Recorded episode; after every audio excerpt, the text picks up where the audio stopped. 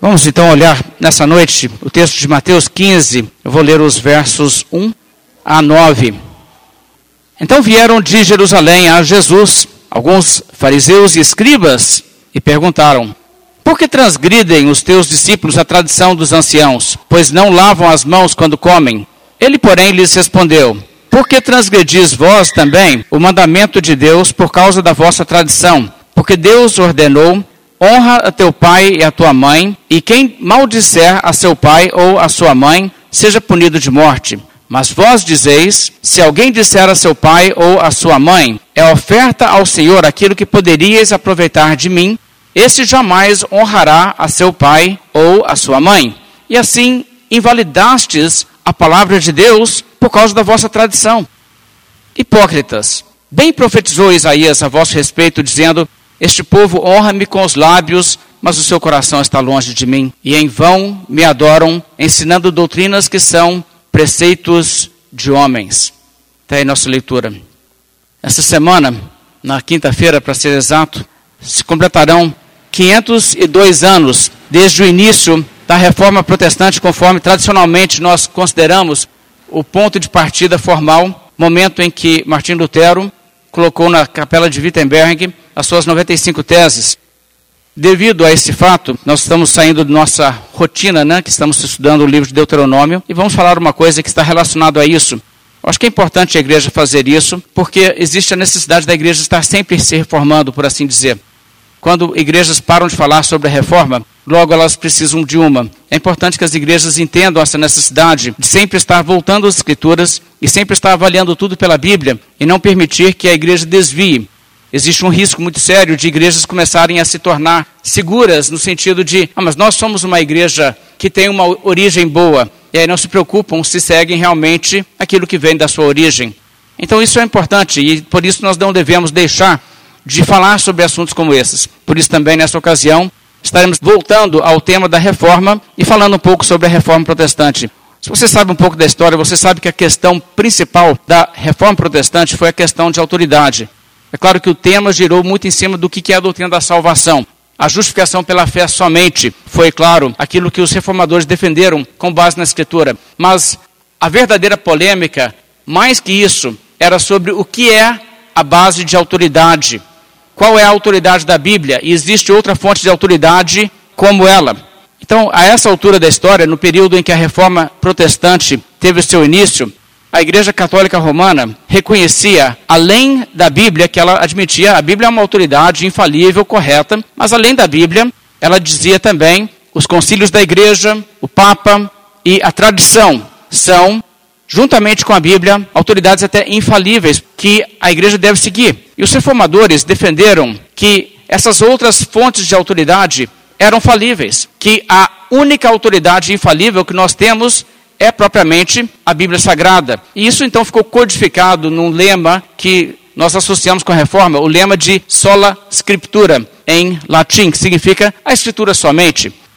A escritura somente, ou sola scriptura, às vezes é mal representado, pessoas às vezes não entendem realmente o que isso quer dizer. E algumas pessoas dizem, isso significa que nós não precisamos de nada além da Bíblia, que nada mais é útil. A Bíblia resolve tudo, então você não precisa de ensinadores, você não precisa de pregação, por exemplo. Você não precisa de pessoas com quem você aprenda. É claro que isso não é verdade, e até na tradição protestante sempre houve pregação e ensino, subentendido que você precisa de orientação de pessoas que conhecem mais.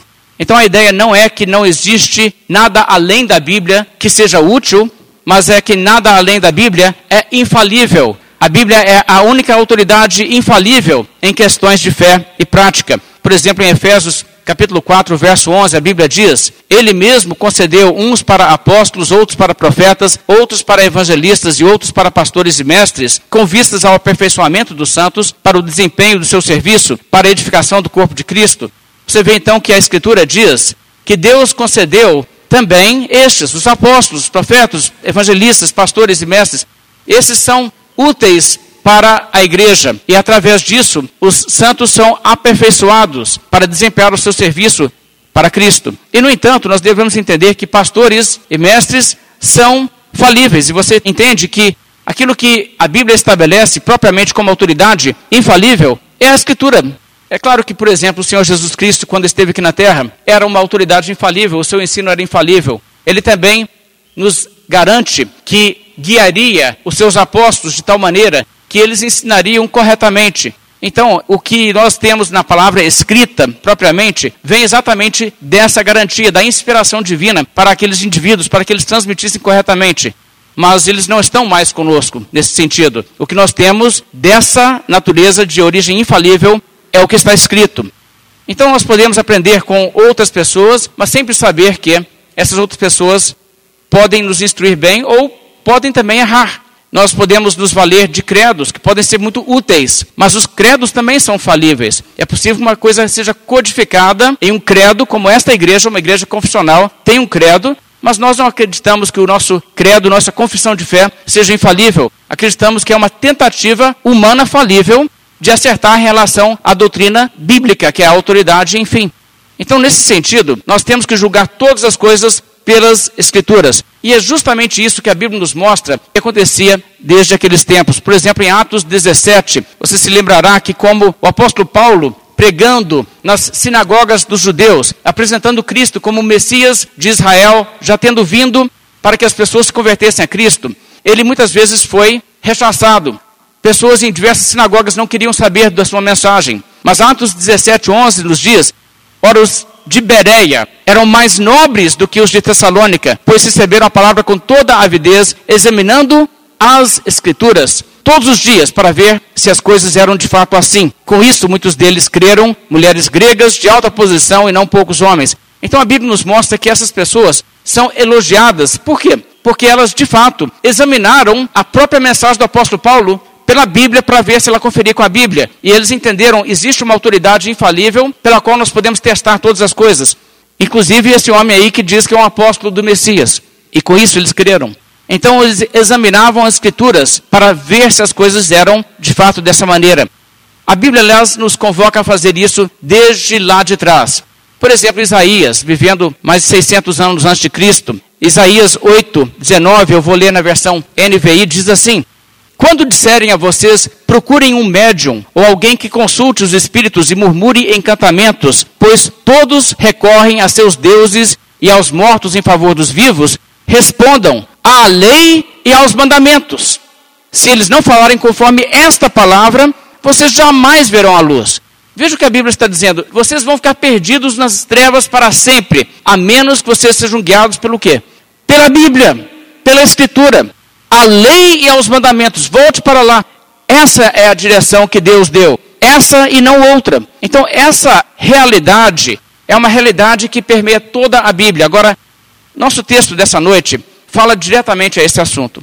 No período em que Jesus esteve aqui na terra, o povo de Israel, os judeus, haviam em grande medida corrompido a religião que Deus havia instituído para eles desde Moisés eles não eram pessoas que estavam necessariamente seguindo o Deus verdadeiro, mesmo que eles tivessem profissão de fé no Deus de Israel, no Deus Yahvé, e mesmo que eles dissessem, nós somos discípulos de Moisés. Muitos deles, na verdade, não eram discípulos de Moisés.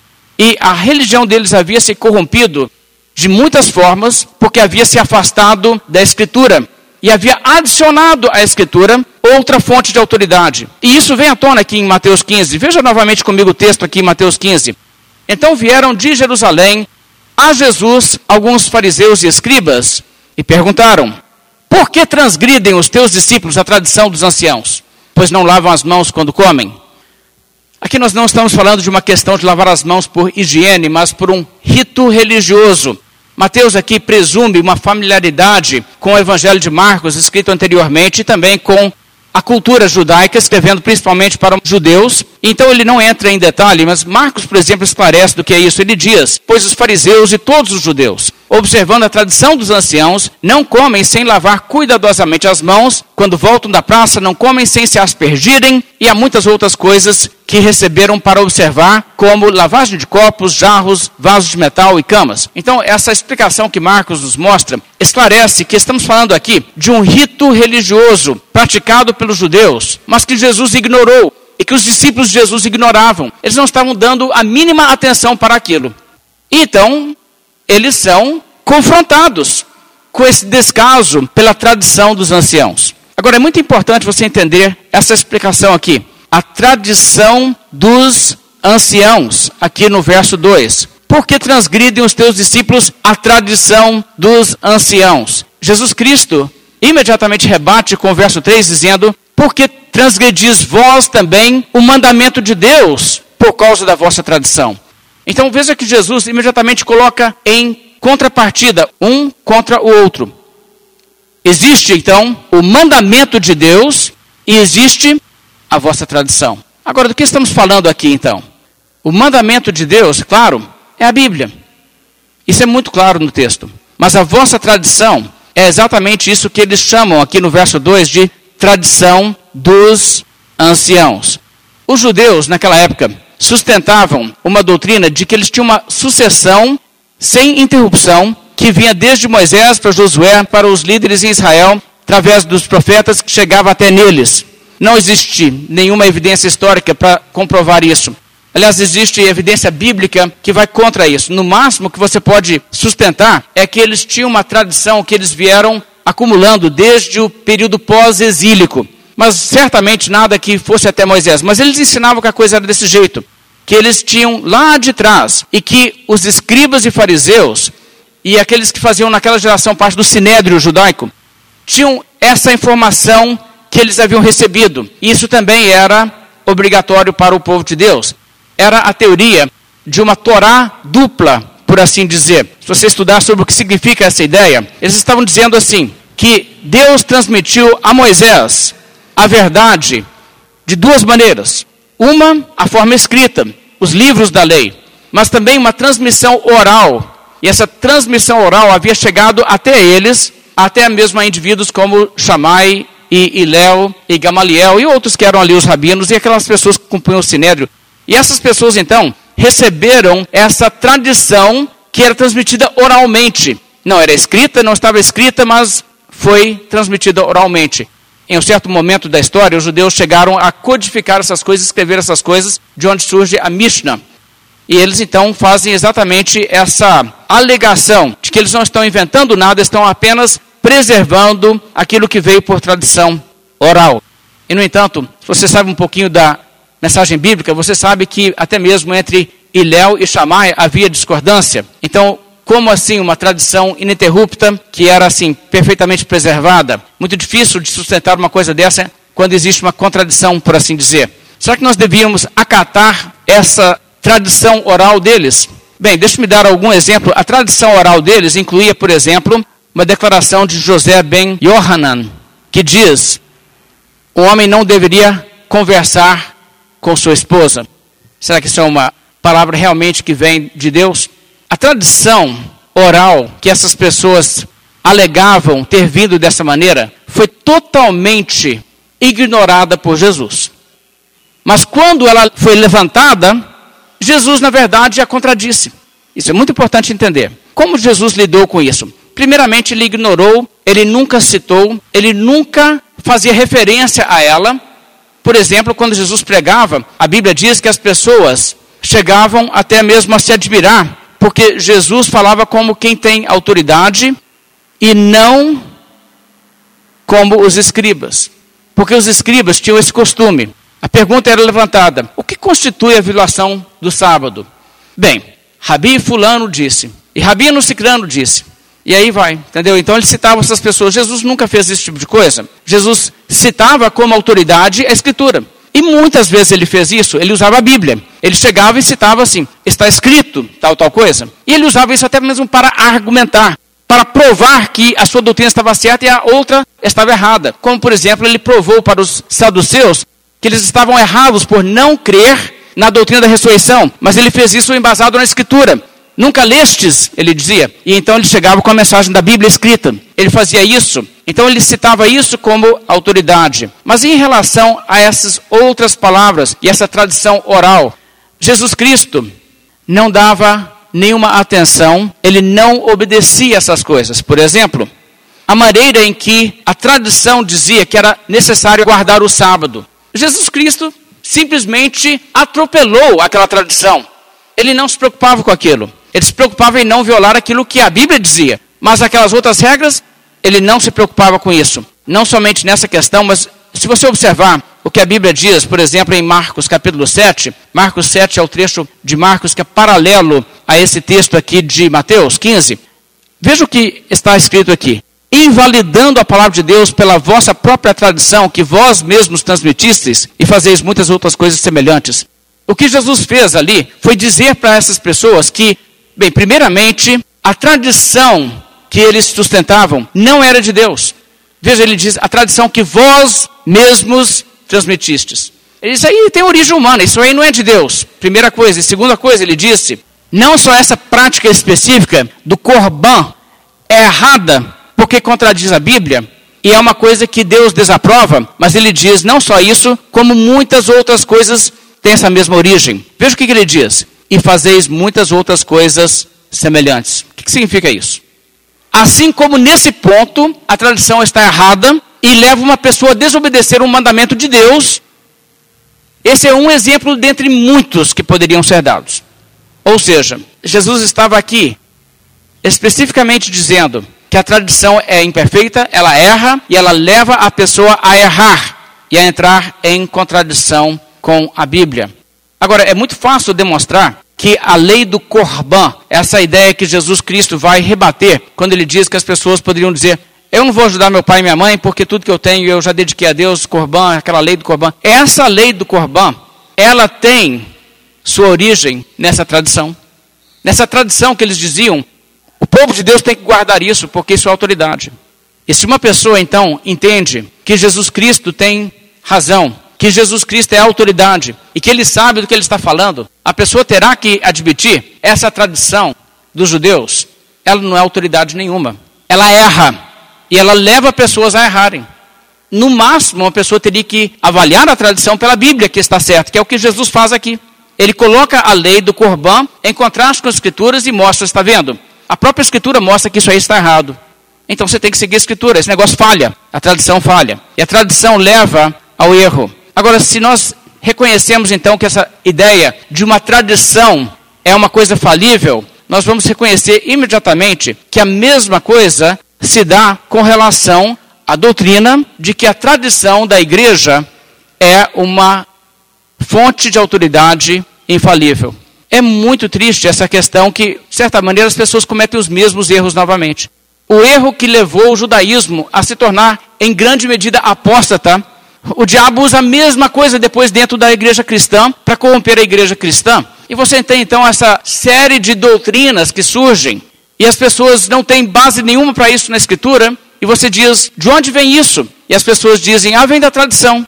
E na verdade, essas coisas surgem ao longo do tempo e não têm sua origem em nenhuma tradição que você possa realmente demonstrar. Está vendo aqui, ó? Desde essa época foi transmitido de fulano para fulano para fulano. Não existe uma tradição cristã confiável nesse sentido. A escritura é confiável, mas qualquer outra coisa desse tipo tem que ser sempre olhado com desconfiança. Será que isso aqui está certo? Pode ser que seja uma tradição correta ou não. Eu vou dar um exemplo. Um dos cristãos importantes do segundo século foi Irineu, que foi bispo de Lyon, na França. E esse homem escreve uma coisa muito interessante. Ele está rebatendo gnósticos, lidando com heresias dos gnósticos. Em seu livro Contra Heresias, ele escreve o seguinte: ele não sofreu no duodécimo mês após o seu batismo, pois tinha mais de 50 anos de idade quando morreu. Ele está falando sobre Jesus aqui. E a uma certa altura, na controvérsia contra os gnósticos, ele quer contradizer o que os gnósticos estavam dizendo. E ele então diz o seguinte: Jesus Cristo, quando foi crucificado, tinha mais de 50 anos de idade. Agora ninguém acredita isso hoje. Todo mundo sabe que na verdade isso é um erro. Isso é um erro histórico. Mas sabe de onde ele tira isso? Ele prossegue e explica por que, que ele fala isso. Veja o que ele diz. Ele está tentando provar aqui uma coisa que ele achou importante, que ele diz que Jesus viveu todas as experiências humanas. Ele foi criança, ele foi da meia idade e ele chegou até a uma idade mais avançada para viver a realidade de pessoas, seres humanos em todas as etapas da vida. Então ele diz: entre a idade de 40 e 50 anos, o homem começa a envelhecer. Uma realidade que nosso Senhor experimentou enquanto ainda exercia seu ministério de ensino, assim como o Evangelho e todos os presbíteros testificam, inclusive aqueles que conversaram pessoalmente com João, o discípulo do Senhor na Ásia. Estes afirmam que foi João que lhes transmitiu essa informação. Ou seja, ele está alegando aqui que existe aqui um elo direto dessa informação de que Jesus morreu com mais de 50 anos de idade, que isso vem direto de onde? Olha, pessoas pegaram isso com a tradição oral do apóstolo João. E veja que ele estaria escrevendo isso coisa de apenas uns 100 anos depois da morte do apóstolo João. Um intervalo relativamente curto. E você vê, obviamente, que isso não veio do apóstolo João. O apóstolo João sabia muito bem que não era assim, não teria dado isso. Então é um erro claro em termos de você querer seguir uma tradição oral como confiável. Tradição oral não é confiável. E nunca seria, e a Bíblia não recomenda isso, eu estou dando isso como exemplo, para vocês verem que isso não seria também uma forma de se apresentar nenhuma doutrina. Seria altamente precário fazer isso. A pergunta então passa a ser: qual foi a postura de Jesus?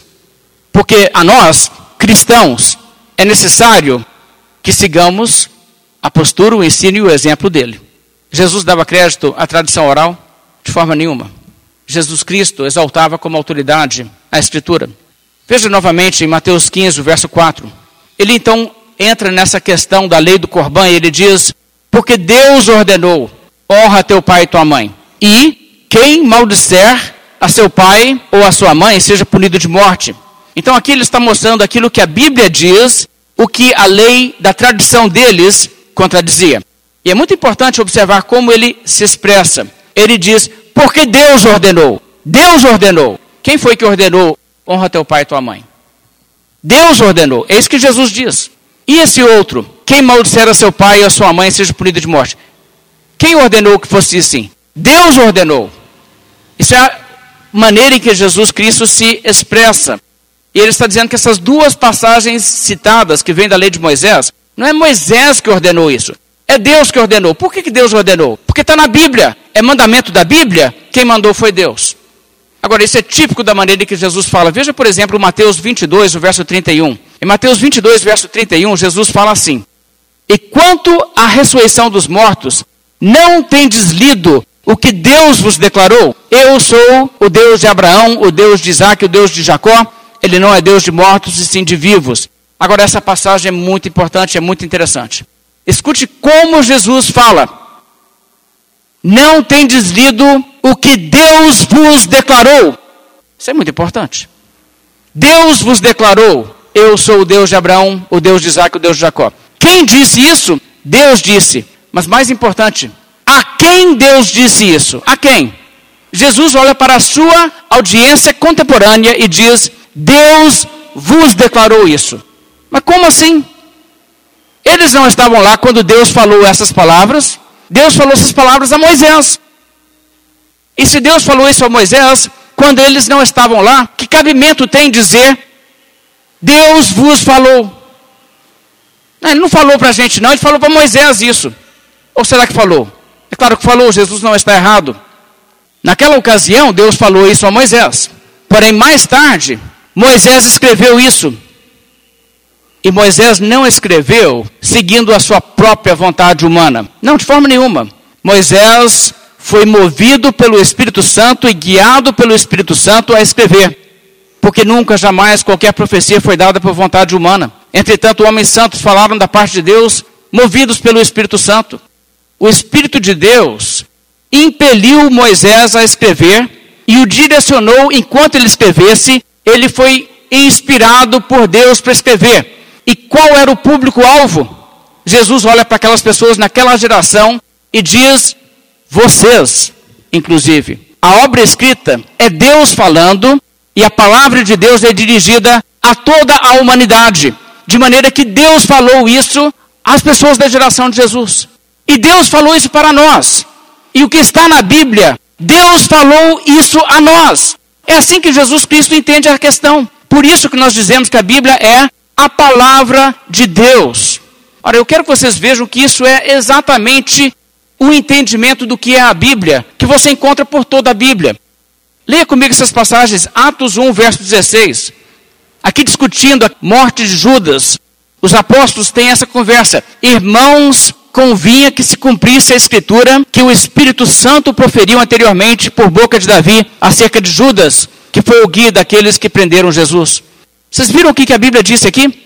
A escritura que o Espírito Santo proferiu pela boca de Davi. Davi foi a boca. Quem foi que falou? O Espírito Santo. é a palavra de Deus, aquilo que Davi escreveu.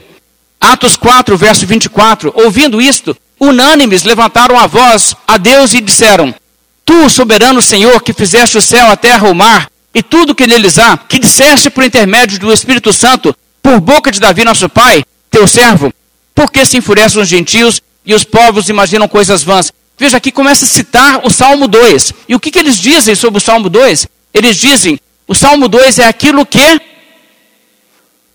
disseste por intermédio do Espírito Santo, por boca de Davi, eles estão orando a Deus. Senhor Deus, o Senhor, o soberano Senhor que fez o céu, a terra, o mar e tudo que neles há, foi o Senhor que falou o Salmo 2.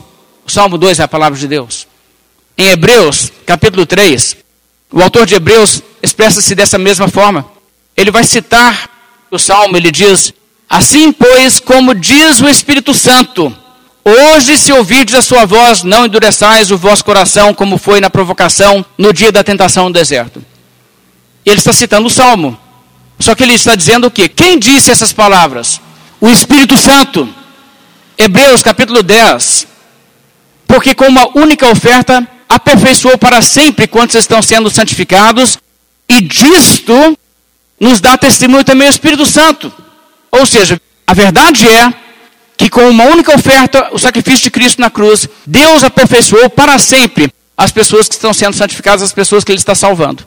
E aí ele diz que o próprio Espírito Santo dá testemunho que isso é verdade. Como assim o Espírito Santo diz que isso é verdade? Ele explica.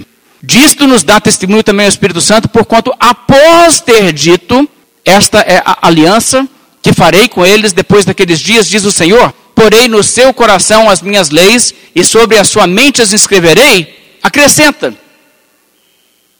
Também de nenhum modo me lembrarei dos seus pecados e das suas iniquidades para sempre. E ele então cita a passagem do profeta Jeremias. Ele diz: Jeremias disse isso, porém nos seus corações minhas leis e sobre a sua mente as escreverei. E aí acrescenta: também de nenhum modo me lembrarei dos seus pecados, das suas iniquidades para sempre. E com essa palavra, também de nenhum modo me lembrarei, ele confirma essa verdade, que quando Jesus é o seu Salvador, com uma única oferta, ele aperfeiçoou para sempre a pessoa que ele está salvando. Jeremias é que disse isso? Não. Quem disse isso? O Espírito Santo disse isso. Jeremias, é claro, escreveu, mas ele escreveu inspirado pelo Espírito Santo, de maneira que é a palavra de Deus. Agora, se a Escritura e a Bíblia é a palavra de Deus, como o cristianismo autêntico sustenta, obviamente, a Bíblia é uma autoridade e é uma autoridade infalível, porque a Bíblia é a palavra de Deus. Agora a pergunta é: além de Deus, existe mais alguém que fala com a mesma autoridade? Existe? Você seria louco de dizer que existe. Quem está no mesmo nível de autoridade com Deus? Dá para imaginar alguém dizer isso? Ah, não, sim, claro, a palavra de Deus vale. Mas tão bom quanto Deus tem esse outro. Você vê imediatamente o problema com isso. As pessoas têm vários argumentos para alegar que nós não podemos ter a Bíblia somente como nossa autoridade e guia infalível. As pessoas dizem, por exemplo, ah, isso não dá certo, não, porque só a escritura, como a reforma protestante advoga, produz divisão e fragmentação. Eles dizem assim: olhem as pessoas que dizem nós temos a Bíblia somente como regra de fé e prática. Eles são todos divididos, têm uma opção de crenças diferentes. Então esse negócio não é suficiente. Mas será que é assim mesmo? Será que realmente só a escritura produz anarquia? Existem algumas publicações que alegam que já existem 39 mil denominações diferentes dentro do protestantismo. Isso é um exagero assim muito grande. Existem sim muitos grupos, mas não existem 39 mil. A, a maneira em que eles fazem para tentar chegar nesse número inclui trazer para dentro do grupo uma série de seitas que não aceitam a Bíblia como única regra de fé e prática. Isso é uma coisa assim que é evidente. Você tem grupos, por exemplo, como os mormons, os adventistas, esses grupos não aceitam a Bíblia como única regra de fé e prática. E a verdade é que você tira esses grupos e depois você tira a duplicação, porque eles vão pegar nome na placa da igreja que é um pouco diferente e eles vão dizer, ah, é um outro grupo. Mas na verdade pode ser a mesma crença. Então esse número é altamente exagerado. Mas para ser justo, se você quer fazer uma comparação entre só a escritura e a alternativa, a alternativa seria ter a Bíblia e mais algo. E existe uma série de grupos que têm a Bíblia e mais algo. Mas dentro desses grupos que têm a Bíblia e mais algo, produz realmente unanimidade? Produz realmente harmonia em tudo? Vamos questionar um pouco isso. Por exemplo, quem aceita a tradição como autoridade, concorda em tudo? Se você sabe alguma coisa da realidade religiosa no mundo, você sabe que a Igreja Católica Romana diz que a tradição é autoridade, mas a Igreja Ortodoxa Oriental também. E eles têm diferenças entre si. E os dois apontam para as suas diferenças e dizem: nós estamos na posição certa porque nós seguimos a tradição. E então você tem a mesma contradição da ideia da tradição entre os judeus que não sabiam se a tradição certa estava com Shammai ou Iléu ou outra coisa assim. Por exemplo, tome a questão do celibato clerical. É fácil provar, historicamente, que por mais de mil anos de cristianismo não havia regra para o celibato clerical. E se você vai na igreja ortodoxa oriental que permite ao seu clero casar-se e pergunta por que, que vocês não concordam com os católicos que proíbem o casamento para o clero? Eles dizem porque nós seguimos a tradição. Mas os católicos dizem nós também seguimos a tradição. E por que, que se a tradição é clara que o apóstolo Pedro era casado e os apóstolos em geral eram casados, com exceção do apóstolo Paulo, e os presbíteros e os bispos da igreja por séculos foram casados? Que lógica existe dizer nós seguimos a tradição e depois criar regras que são contrárias à tradição recebida lá de trás? Realmente não demonstra coerência. Agora, dentro da Igreja Católica, existe realmente união de fé? Existe a mesma crença? Deixe-me colocar desses termos. O Papa atual, o Papa Francisco, tem a mesma fé que os papas, digamos, de 300, 400 anos atrás? Ora, você sabe que não tem se você está informado sobre o que está acontecendo no mundo. A verdade, irmãos, é que o Papa atual, se aparecesse na Igreja Católica 300 anos atrás, seria queimado na estaca como herege. Essa é uma realidade. Todos dizem que aceitam as mesmas fontes de autoridade, mas têm fés diferentes. Deixe-me dar um exemplo. Eu quero colocar para vocês duas citações, eu quero que você me diga qual das duas está certa. Porque todas as duas dizem que aceitam os concílios da igreja, a tradição e os papas como autoridade. O Papa Pio IV, isso é parte de um livro chamado Índice dos Livros Proibidos. Isso o Papa Pio IV, ele se tornou Papa no ano 1559. E ele escreveu assim: Sabemos por experiência que quando os livros sagrados, traduzidos em vernáculo, circulam indiscriminadamente, derivam deles, por motivo da fraqueza humana, mais mal que bem. Nessa matéria, se deve seguir o juízo do bispo ou do inquisidor, os quais, prévia informação, podem permitir a leitura de uma Bíblia traduzida para o vernáculo por autores católicos. Pode-se fazer isso quando se compreende que dessa leitura não se deriva nenhum mal, mas antes ajuda a um aumento da fé e piedade. A permissão deve ser dada por escrito. Aquele que lê ou possui a Escritura sem essa permissão não poderá receber a absolvição dos seus pecados enquanto não entregar a Bíblia ao ordinário. Você concorda com isso? Os católicos que têm a Bíblia em português em suas casas aqui em Lafayette, têm uma autorização do bispo para ter a Bíblia no vernáculo? Será que tem? Ou será que estão em desacordo com o Papa? Escuta o que diz o Concílio Vaticano II, de 1960.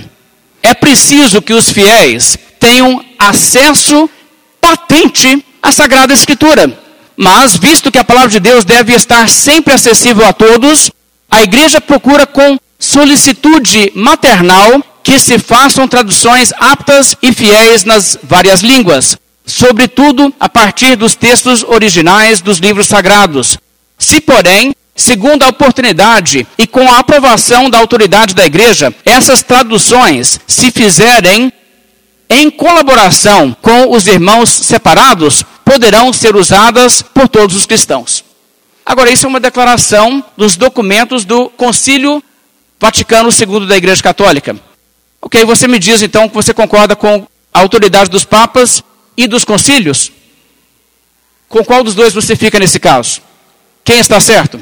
O Papa ou o concílio? Você não pode concordar com os dois. Você vê a dificuldade que isso produz? Não é tão simples dizer que se você tiver essas outras autoridades, você criará unanimidade na igreja. Não é dessa maneira.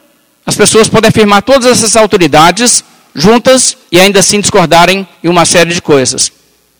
No entanto, nossa igreja, nós usamos uma confissão de fé redigida em 1677. E nós criamos o mesmo que nossos irmãos criam 350 anos atrás. E podemos demonstrar que temos também uma fé que, apesar que a nossa confissão foi redigida naquela data, não existe ali um conteúdo de fé que se origina nessa data. Na verdade, ela é bem mais antiga do que isso, é só que o documento foi escrito nesse período. Eu não teria dificuldade nenhuma, irmãos, de voltar 350 anos atrás e achar uma igreja que prega as coisas que eu creio. Nesse sentido, eu estou em vantagem em relação ao Papa atual da Igreja Católica. Ele não teria igreja onde congregar. Eu não só digo isso em relação ao passado. Faça uma pesquisa hoje, se você quiser. Faça uma pesquisa de porta de igreja. Já viu pesquisa de boca de urna? Vai no final das reuniões nas igrejas. Escolha aí aqui na cidade cinco igrejas católicas e cinco igrejas evangélicas. Você vai nessas igrejas, espera o pessoal sair e pergunta para a pessoa: Você é um frequentador assíduo dessa igreja? Você é, é daqui mesmo? E se a pessoa disser que sim, então prossiga e faça perguntas. Primeiramente, Jesus é o Deus Criador que criou todas as coisas que sempre existiu? Segunda pergunta: Jesus nasceu de uma virgem? Jesus ressuscitou fisicamente dentre os mortos? Tudo na Bíblia é verdade? Adão e Eva foram pessoas reais, dos quais todos nós somos descendentes. O que acontece com as pessoas depois da morte? Existe salvação fora da fé em Jesus Cristo? Essas são questões essenciais à fé cristã. E eu te garanto que se você fizer essa pesquisa, você vai encontrar mais coerência nas igrejas evangélicas. As igrejas evangélicas, as pessoas vão responder: o que vem após a morte é céu ou inferno. Você não vai ouvir o que você vai ouvir na saída de uma igreja católica. Alguns vão dizer céu, inferno, purgatório. Alguns vão dizer, não, o cara quando morre, morreu, acabou. Alguns vão dizer, ah, existe reencarnação. Irmãos, isso é verdade. Eu conheço os católicos da nossa cidade. As pessoas que frequentam a igreja, existe uma diversidade muito grande no que se crê. Você pode perguntar para as pessoas: Adão e Eva foram pessoas reais, das quais todos nós somos descendentes? Os padres católicos não concordam em relação a isso. Existe salvação fora de Jesus Cristo? Eu posso citar para vocês padres contemporâneos que dizem que sim e padres que dizem que não. Jesus Cristo ressuscitou fisicamente dentre os mortos. Existem pessoas do alto clero da Igreja Católica que dizem que não. E outros que dizem que sim. Então, se essas outras fontes de autoridade garantem unanimidade e evitam fragmentação, onde está essa evidência? Você descobrirá que, mesmo que os evangélicos não tenham todos o mesmo nome, por causa da sola escritura, você pode reunir numa Assembleia de Deus, você pode reunir numa igreja batista como essa, você pode reunir numa casa de oração, tem opção de nomes. Sabe o que você vai encontrar? Existe ali uma religião. Não, não é que sobre tudo nós concordamos. Não, existem diferenças em relação ao que nós entendemos de uns trechos da Bíblia e outros. Mas você encontrará que existe uma mesma religião, a fé cristã, nas essências. Mas você descobrirá ao mesmo tempo que dentro da Igreja Católica existem um monte de religiões diferentes. Mas existe outra alegação contra a sola escritura que pessoas levantam, pessoas dizem: a Bíblia não é o suficiente porque não tem como você saber o que é a Bíblia se você não tiver uma outra fonte de autoridade para te dizer o que é a Bíblia. E a Igreja Católica tem argumentado e dito que para você saber o que é a Bíblia, tem que a igreja se reunir e estabelecer o cânon e dizer para você, isso aqui é a Bíblia. Então a autoridade da Bíblia vem da autoridade da igreja. Ora, você vê claramente que Jesus não entendeu dessa maneira, e isso, aliás, é evidentemente um erro. Porque se Deus inspirou o texto, a sua autoridade vem da inspiração. Se você reconhece ou não, não muda o fato de que a palavra de Deus é a palavra de Deus. Agora, em relação a isso, é evidente que a Bíblia, ela autentica a si mesma, ela se autocomprova. A sua própria natureza faz com que ela seja compreendida. Ou nas palavras de Jesus, as minhas ovelhas ouvem a minha voz, eu as conheço e elas me seguem. Jesus disse: depois de fazer sair todas as que lhe pertencem, vai adiante delas e elas o seguem, porque lhe reconhecem a voz mas de modo nenhum seguirão o estranho. Antes fugirão dele, porque não conhecem a voz dos estranhos. Sabe, a palavra de Deus é identificada pelo povo de Deus como palavra de Deus, porque o povo de Deus reconhece a voz do Mestre. É como você sabe que uma coisa é doce, você não precisa de alguém te falar se uma coisa é doce ou amarga, se você provar. Se você provar, a própria comida te diz se ela é amarga ou doce. Outra pessoa pode até te falar, mas você sabe se você prova. E essa é a maneira em que a palavra de Deus funciona. Eu acho interessante o apologeta batista, James White, em um certo debate, levantou uma questão que deixou o debatedor sem resposta. O debate era entre ele, que é um batista reformado, e um católico defendendo a posição da Igreja Católica Romana. E nesse debate, o homem estava dizendo: Você só pode saber o que é a Bíblia se a igreja te fala. Então ele perguntou: Como que um judeu fiel, vivendo 50 anos antes de Cristo, sabia que o livro de Isaías era a palavra de Deus. A igreja não tinha feito nenhum concílio para ratificar nada. E, no entanto, eles sabiam. Sabe por que eles sabiam? Eles sabiam porque a palavra de Deus se autoconfirma. E não é necessário que nada disso seja feito. Não é necessário que mais ninguém chegue e diga isso.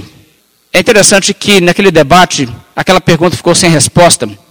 Porque se a resposta fosse dada, que você precisa sim de um guia. Que guia seria esse? Seria a liderança judaica em Israel que dizia: esses são os livros certos? Aquela liderança judaica é a mesma que rejeitou os livros apócrifos que a Igreja Católica chama de deuterocanônicos e diz: isso aqui não é Bíblia.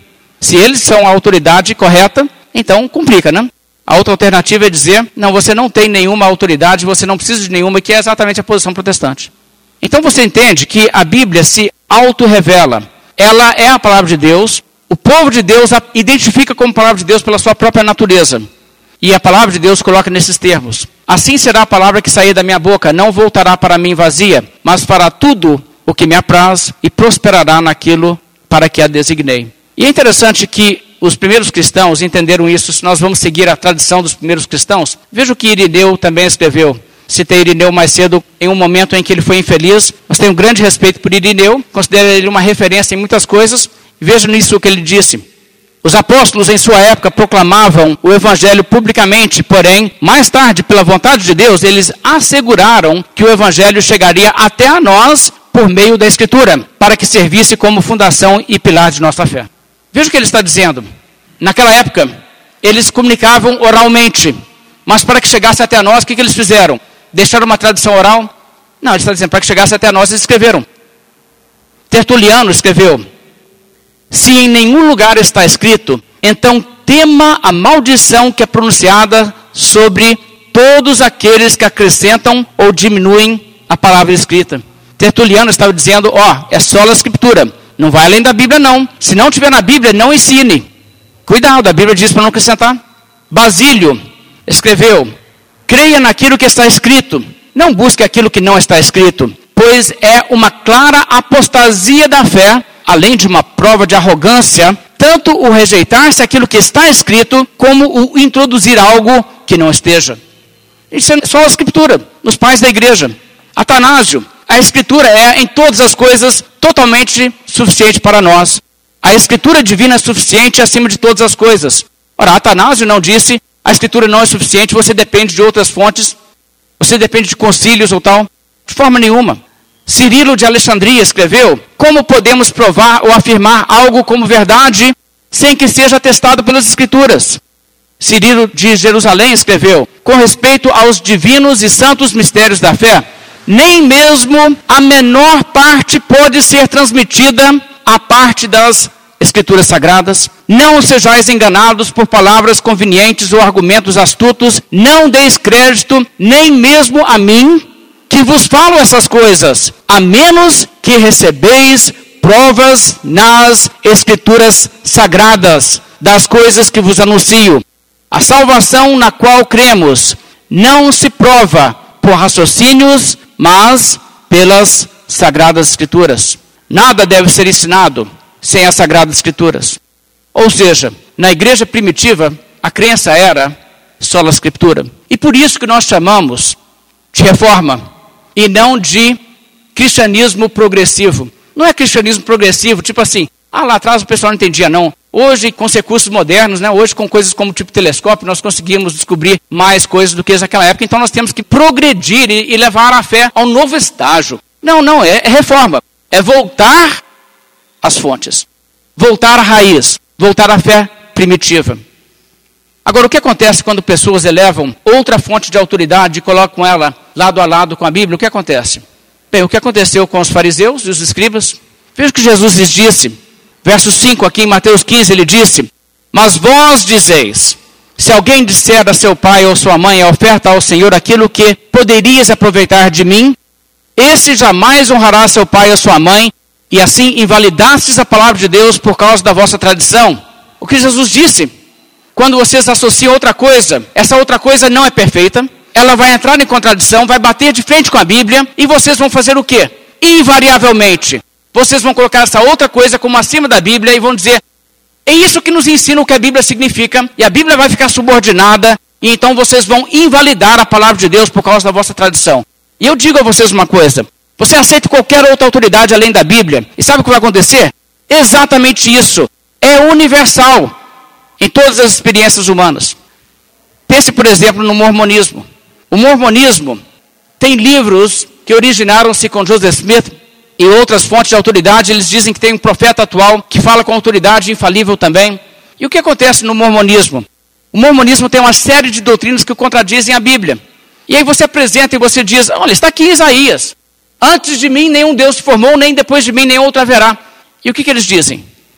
Eles dizem: não, mas essa parte da Bíblia foi corrompida. Ou essa parte não foi bem traduzida.